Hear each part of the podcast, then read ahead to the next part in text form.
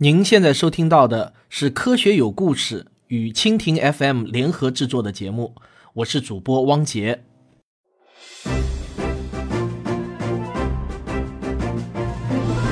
欢迎收听《科学有故事》。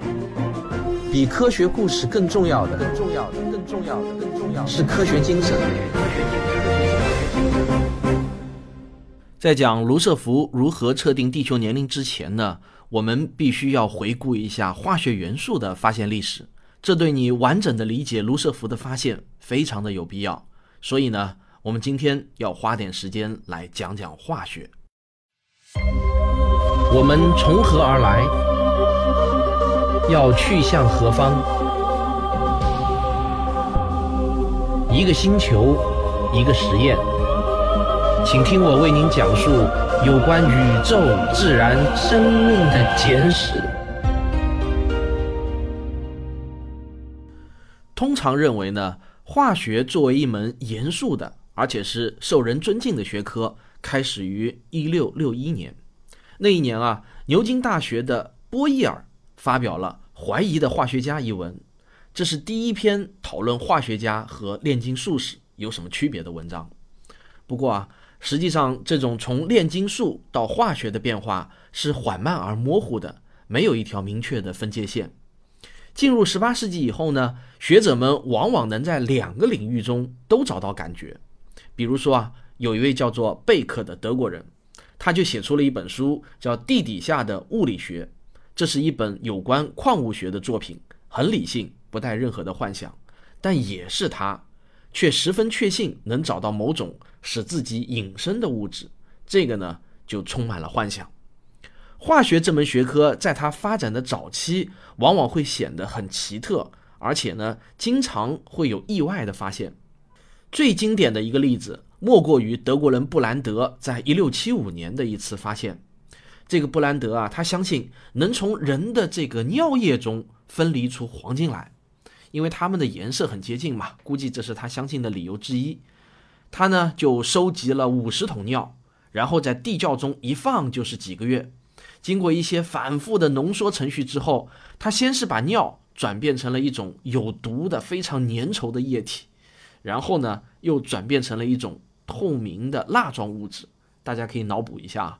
当然，他最后呢没有得到半点金子，但是却有一个奇特而有趣的现象发生了。过了一些时间啊，这些东西自己开始发光，而且啊，一旦暴露在空气中，它还会自燃。这种材料呢，很快就被命名为磷啊，化学元素的代号就是 P。这个词的希腊文和拉丁文的本意都是会发光的。于是呢，就有商人敏锐地看到了磷的潜在商业价值。这用来生火，那要比当时的火刀火石方便不知道多少倍。只是啊，它的生产的难度很高，而且开发成本也是居高不下。一盎司啊，这个盎司呢，大约等于二十八点三五克。这一盎司的磷啊，就要卖六个基尼，换成成现在的价格呢，大概就是三百英镑。这倒真的是比黄金还贵了。那么从这个意义上来说，尿里面的确是分离出了黄金。最早的时候呢，人们号召士兵来提供原材料。但这种方法啊，显然也是很难进行工业规模生产的。到了一七五几年的时候，有一个叫做金勒的瑞典化学家发明了一种大量制造磷的方法，而且呢，根本不需要用到气味独特的人体排泄物。瑞典直到今天仍然是全世界最主要的火柴生产国，很大的原因呢，正是源于这次发明。这个金勒啊，是一个很非凡的人物。但大多数时候呢，他是非常倒霉的。他是一个地位很低的药剂师，但却使用一些并不高级的设备，发现了八种元素：氯、氟、锰、钡、钼、钨、氮和氧，都是他发现的。可是啊，这个金勒却没有因此获得任何荣誉，因为几乎每次他不是在别人已经发表了成果之后再独立发现，就是呢，虽然发现了，但被人忽视掉。他还发现了很多实用的化合物，其中就有氨甘油和单宁酸。他还是第一个意识到氯作为一种漂白剂而具有商业价值的人。只是呢，所有这些成就都只不过帮助别人发了大财而已。他自己基本上没有捞到什么好处。而且这个倒霉的金乐啊，还有一个致命的缺点，他对自己正在研究的每一样物质都好奇过了头，一定要尝一点儿，包括有毒的东西，比如汞和氢氧酸。这个氢氧酸也是他的另一项发明。而这种物质啊，是一种非常有名的毒素。一百五十年后，薛定谔的猫也是死于这种物质的。金乐的这种鲁莽行为，最终啊毁了他。一七八六年，年仅四十三岁的金乐被发现死于工作台上，他的四周呢堆满了各种有毒的化学品，每一种都可以导致凝固在他脸上的最后一副惊愕的表情。所以呢，我想说，如果这个世界是完全公正，而且啊，人们都说瑞典语的话，那么金乐肯定该得到全世界的称颂。但是呢，鲜花和掌声都送给了那些更出名的化学家，他们绝大多数来自英语世界。其实啊，金乐早在1772年就发现了氧元素，但是由于种种令人心酸和复杂的原因，他没有及时的发表论文，荣誉呢就给了我们今天都知道的普利斯特利。他也是独立的发现了氧。但发现的时间呢，要晚至一七七四年的夏天。金勒呢，还与发现氯元素的荣誉失之交臂，这个呢是最可惜的。现在几乎所有的教科书啊，都说英国著名的化学家汉弗莱·戴维是发现氯的第一人。他确实发现了，但是呢，他要比金勒晚了整整三十六年。从牛顿和波义尔，再到金勒、普利斯特利、卡文迪许，差不多呢有一个世纪的时间。化学虽然得到了长足的发展，但依然呢有很长的路要走。直到十八世纪的最后几年，世界各地的科学家们仍然在寻找着那些其实并不存在的东西。有些时候，他们甚至确信自己都已经找到了。比如说啊，有一种叫做燃素的东西。当时的人们认为啊，燃素是所有能够燃烧的物质中都包含的一种根本要素。当这些物体燃烧的时候，燃素呢便会释放出来，或者呢进入大气中，或者呢和其他物质化合成灰烬、灰渣，还能形成金属。用这样类似的思路啊，人们还认为存在一种很神秘的活力，正是这种力使得无生命的物体有了生命。虽然呢，没有人知道这种力的本质到底是什么，但有两件事情似乎是可能的。第一呢，就是可以用电把这种力给激活。玛丽雪莱的著名科幻小说《弗兰肯斯坦》中的那个怪物就是这样被激活的。在我的付费专辑《科幻世界漫游指南》中，我还谈到过这篇世界科幻小说的开篇之作。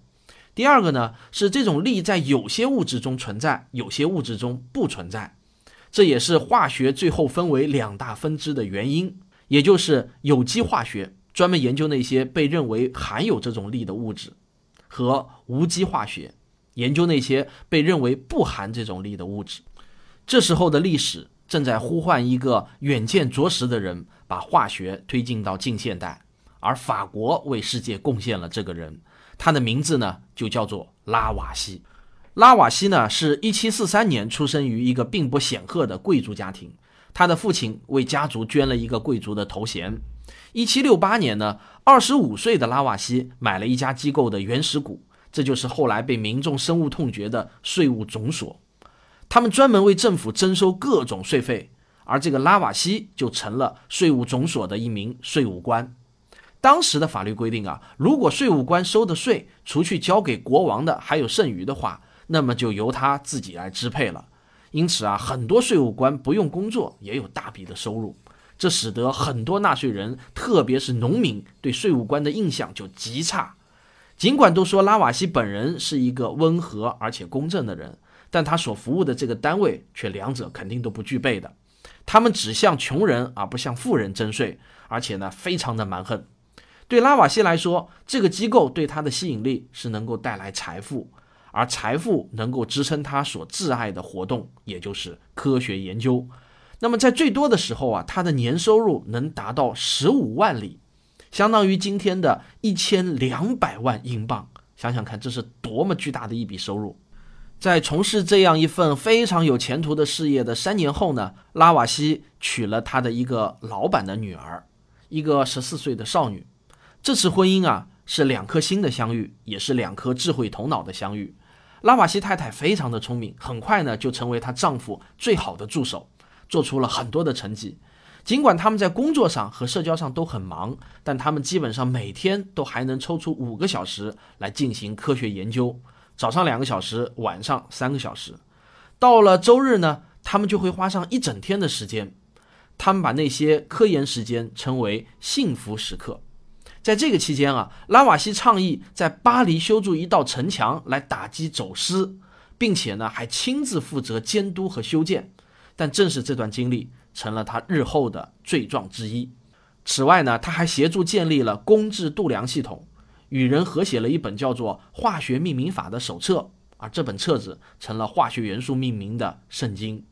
作为法国皇家科学院的一名主要的成员，拉瓦锡对时下热门的话题都保持着关注，积极参与，比如催眠术、监狱改革、昆虫的呼吸、巴黎的水供应问题等等。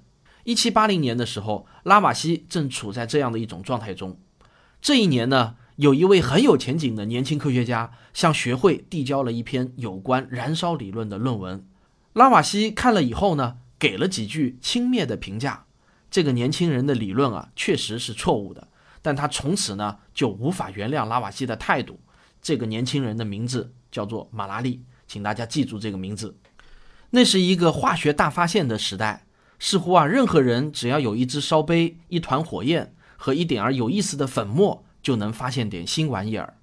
拉瓦锡一生发现了无数的东西，但他却从未发现过任何一种基本元素。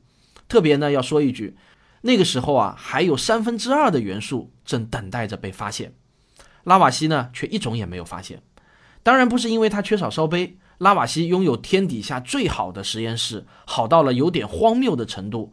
光是各种烧杯就有一万三千多只。这个拉瓦锡总是在别人发现的基础上进一步阐释意义。他摒弃了燃素说，他还准确定义了氢和氧，并赋予它们现在的名称。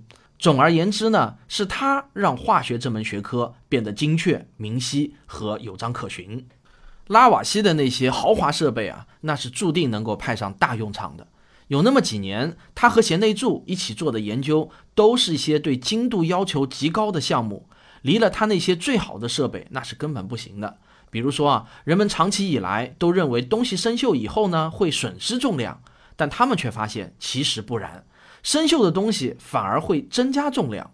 这是一项极为重要的发现。这说明物体生锈的时候，会以某种方式从空气中吸收元素的粒子。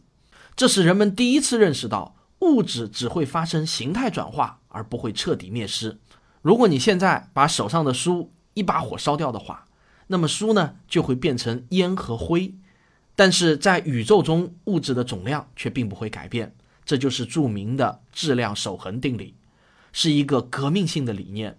然而，很不幸的是，另外一场革命也同时发生了，那就是法国大革命。但这一次呢，拉瓦锡。却完全站错了队。好，我们上个小广告。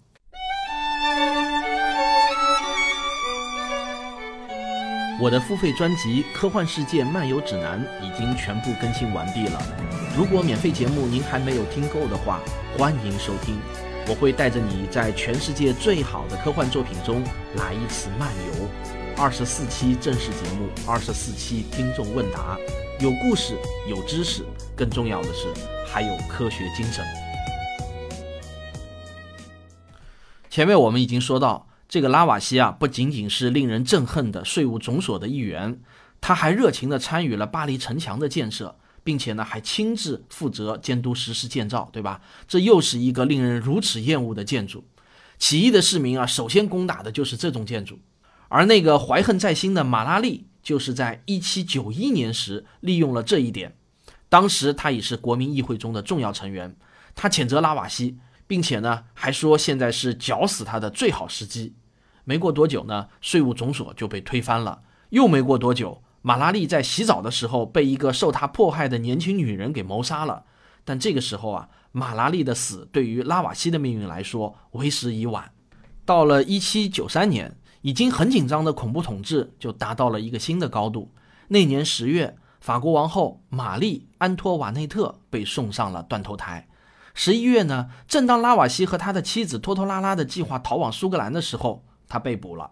次年五月，拉瓦锡和三十一名税务总所的同事被送上了革命法庭，在一间放着马拉利半身铜像的审判室中接受审判。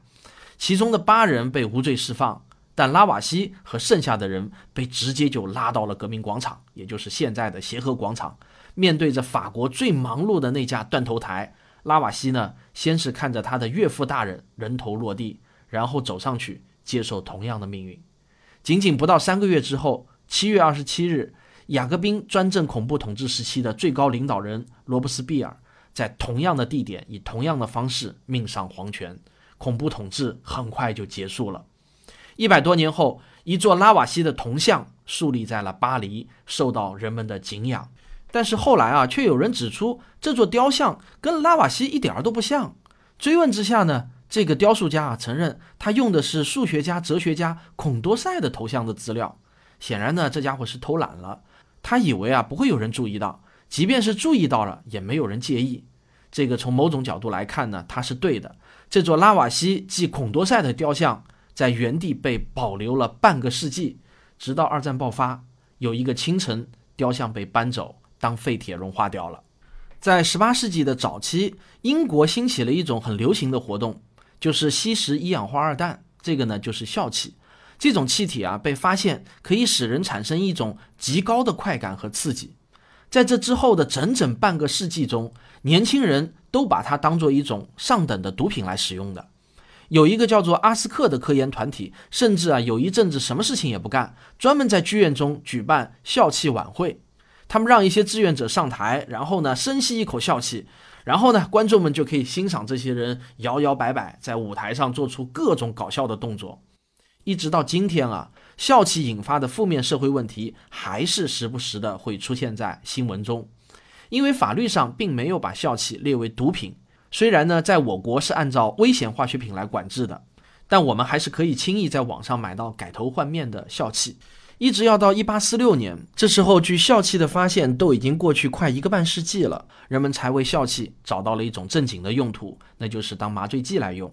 天晓得为啥这么明显的用途，居然就一直没有人想到，以至于啊，成千上万的人在外科手术刀下面遭受本来可以不必忍受的极大痛苦。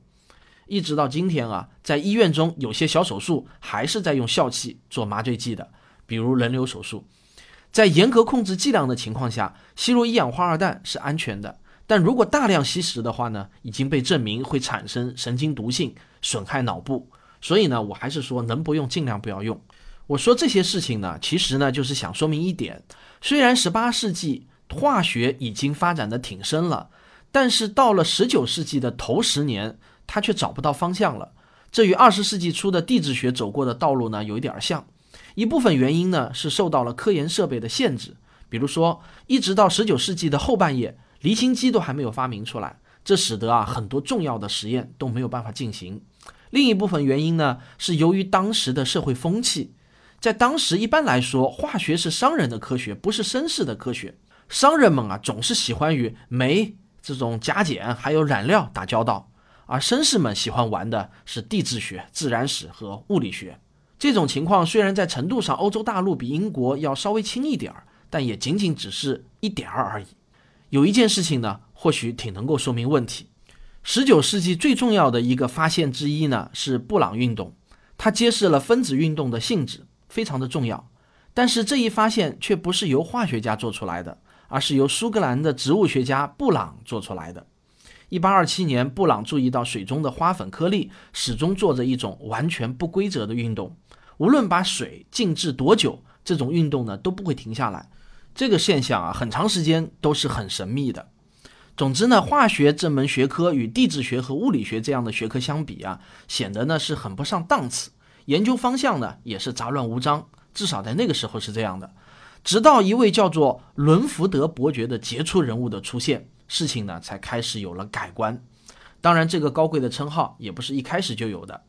他是一七五三年出生于马赛诸塞州的沃本，他是一个平凡的人，本名呢叫做汤普森。书里面呢一般形容他精力充沛、雄心勃勃、不论怎么看啊都很英俊，偶尔呢也会显露出过人的胆识和极聪明的头脑，但做起事情来呢却又无所顾忌，非常的鲁莽。十九岁那一年，他与一位比自己大十四岁的富婆结了婚。这个富婆啊，还是一个寡妇。当殖民地独立革命爆发的时候，他却又极不明智地站到了保皇派这一边。在那个历史转折性的1776年，美国独立战争打响的那一年，他因为对自由缺乏热心而面临被逮捕。革命者们提着一桶热油、一袋鸡毛，激昂的要抓住他，并把他好好的打扮一番。他听到这个消息后呢，就扔下老婆孩子，仓皇出逃了。他先是呢逃到了英国，然后又去了德国，成为了巴伐利亚政府的军事顾问。他干得令当局相当的满意。于是，在一七九一年呢，他被授予了神圣罗马帝国伦福德伯爵这个贵族称号。在慕尼黑工作的时候，他还设计并筹建了那座著名的慕尼黑英国花园。现在呢，这也是欧洲最大的城市公园之一，也是旅游胜地啊。在上述的那些时间中呢，他花时间进行了大量的纯科学研究，他成了全世界最出名的热力学的权威。他是阐述流体对流和洋流循环理论的第一人。他还有很多实用的小发明，比如说呢，他改进了烟囱、壁炉以及工业熔炉的设计。并发明了双层蒸锅和滴漏式咖啡壶、保暖内衣和依然有名的伦福德炉，这是一种新的大型炉灶的结构。汤普森因为他的成功的发明而成为社会名流，他的这些发明设计也产生了大量的经济价值，并且呢得到了大范围的效仿。这里面有一个非常有趣的小插曲，就是一八零五年他在法国居住的时候呢，他去追求拉瓦锡的遗孀。前面我们提到过，拉瓦锡的这个遗孀非常的聪明，也很漂亮，而且呢，居然成功了，娶了她。可是啊，这段婚姻却并不成功，两人没多久呢就分开了。他在法国一直生活到一八一四年去世为止。除了他的那些前妻们，他应该是受到法国人的普遍尊敬的。但伦福德伯爵对化学的最大贡献啊，是他在1799年在伦敦创立了皇家研究所。其实，在18世纪晚期到19世纪早期的这段时间啊，像这样的科研团体呢是很流行的，遍布在整个不列颠群岛上。伦福德创建的这个皇家研究所，不过呢是他们中的一员而已。但是他的不同之处在于，他几乎是唯一的一个致力于推动化学这门年轻学科的团体。但是啊，伦福德伯爵虽然是创始人，但让这个团队真正在江湖上扬名立万的却是另外一个人，他就是一个叫做汉弗莱·戴维的才华四溢的年轻人。他在被指定为研究所的化学教授后没有多久，就蜚声于世。他不但讲课讲得非常的出色，而且呢，还是一个多产的实验科学家。好，那么今天就为大家讲到这里，我们下一期继续为大家讲元素的故事。